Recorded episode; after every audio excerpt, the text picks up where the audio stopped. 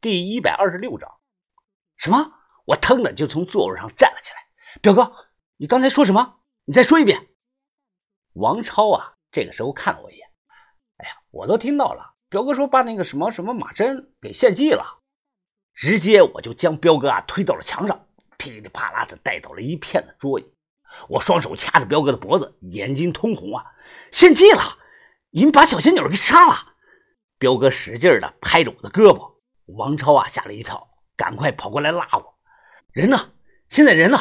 彪哥，你快说，人呢？王超啊大声的喊道：“哎，兄弟兄弟，你冷静冷静，快松手啊！彪哥他想说话也说不出来呀！”我慌忙松开了手，彪哥捂着脖子使劲的咳嗽了一阵，他脸色苍白，喘着气呀。哎呀，他妈掐死我了！哎呀，兄兄兄弟啊，我话没说完呢，差点他妈就被你掐死了。我们是马上准备献祭的，就在今天晚上。我也喘着气问：“献祭是什么意思啊？”彪哥做了个刀抹脖子的动作，我瞬间激动啊，又把彪哥啊推到了墙上，掐着他的脖子，呵斥着：“他妈的！”你们部落的人是不是有毛病啊？这不是商代，魔马珍他也不是奴隶，你们凭什么献祭人家？还有没有王法了？彪哥两次被我掐住了脖子，他来气了，猛地推开了我。你以为我愿意这样？我做不了主。什么他妈的狗屁地师！说到底，我从来就没融入过他们，我只是一个过客，我只是一个路人，我能有什么办法呀？我脸色极其的阴沉，从后腰处掏出了枪。啪的摔到了桌子上，彪哥，我先听听你解释，然后我今天晚上就会把他带走。哎，兄弟，你这是什么意思啊？我咔嗒的拉上了枪膛，毫不犹豫的对着头顶就放了一枪，啪！木屋房顶上大量的木块、木屑往下掉，都落到了桌子上。我就这个意思。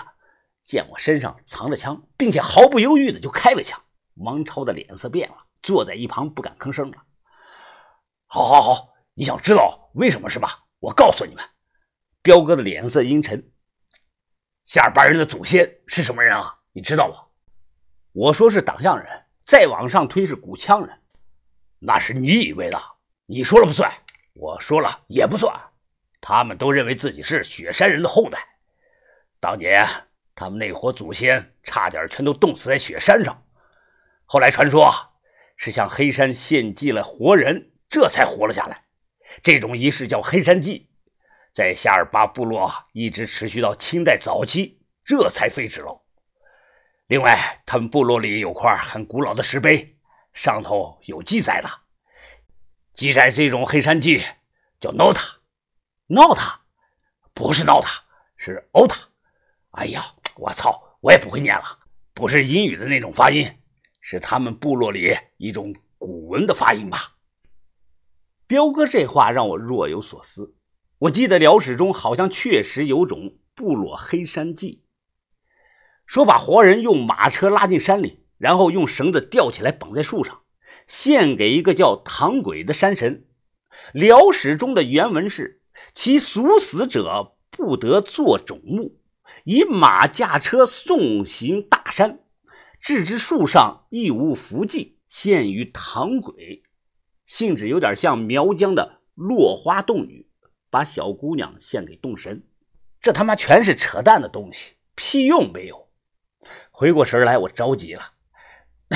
那你，那你们献祭别人，献祭我的小仙女干什么？彪哥呢？立即瞪起了眼睛。我马上说啊，就是磨马针。哎，你们换个人，烧死、淹死、吊死都行，我绝对不管。彪哥的眉头皱了起来。首领要效仿先人，献祭的人只能是部落里最年轻、最漂亮、最纯洁的女孩子。换句话说，就是处女啊。这事儿是首领定的，我推翻不了。何况马珍他母亲也答应了。他母亲说，如果能救整个部落，他愿意献出自己的女儿。扯淡吗？这是！我真生气了，为他们这种愚昧无知而生气。魔马真自己肯定不愿意，他娘和扎米王凭什么替他做主？说他愿意呢？哎，兄弟啊，听哥一句劝吧，你就当路我没看见，过了今晚就没事了啊。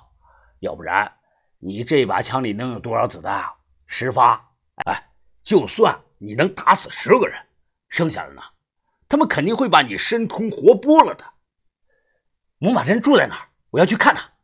你看不了，今天晚上黑山记就开始了，十几个人守在那里，你怎么进去看他呀？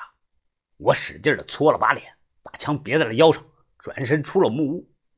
我回头看了一眼，彪哥没追出来。我猜啊，他是为了避嫌。部落里的人都在盯着我看，他们的目光中有好奇，有敌视。突然，人群中有一个身高一米八开外、膀大腰圆的壮汉，他挡住了我的路。他瞪着我，嘴里嘟嘟囔囔地说：“呼卡呼卡呼卡。”这个我懂，意思是看我不顺眼，要和我决斗的意思。我向左绕过了他，继续走。他背后还在那儿嘟嘟囔囔的，不停的说着那个我听不懂的话。我眼神渐冷，猛地转身，一脚踹到了他的裆部中间。这个人疼得弯腰跪下。我迅速的抄起了地上一块石头，一石头，啪砸在了他的脑袋上。这个人当场就开瓢了，血流了一地。呸！呼卡，呼卡你妈的呼卡了！周围人都看着我，但是没敢上来。夏尔巴人的规矩是，如果成年男人决斗，就算一方被打死了都没事反而胜者会得到了部落勇士的称号和尊敬。知道明明婶子在哪儿，我跑着去找他说一番比划解释。我让他带我去抹妈人家。抹妈人家呀很简单，就一个不大的木屋，连张床都没有，墙上挂了很多简单的工具、药材、水瓢和竹子编的那个簸箕什么的。我越说情绪越激动，他妈或许是明白了我的意思。脸色变得异常的愤怒，直接就把我推出来了。随后，砰的一声关上了门。彪哥他也不敢帮我，他妈也将我拒之了门外。部落里的一切大小事务都是首领说了算，其他人都不敢反抗。我能想象到，我妈人现在被关在黑屋子里，他肯定是很无助，肯定是很害怕。就像彪哥说的，我就一把枪，可部落里有几百个人。如果来硬的，我瞬间就会被人群给淹没打死。说理那更不行，基本的语言都不通。马上天黑了，现在我该怎么办呢？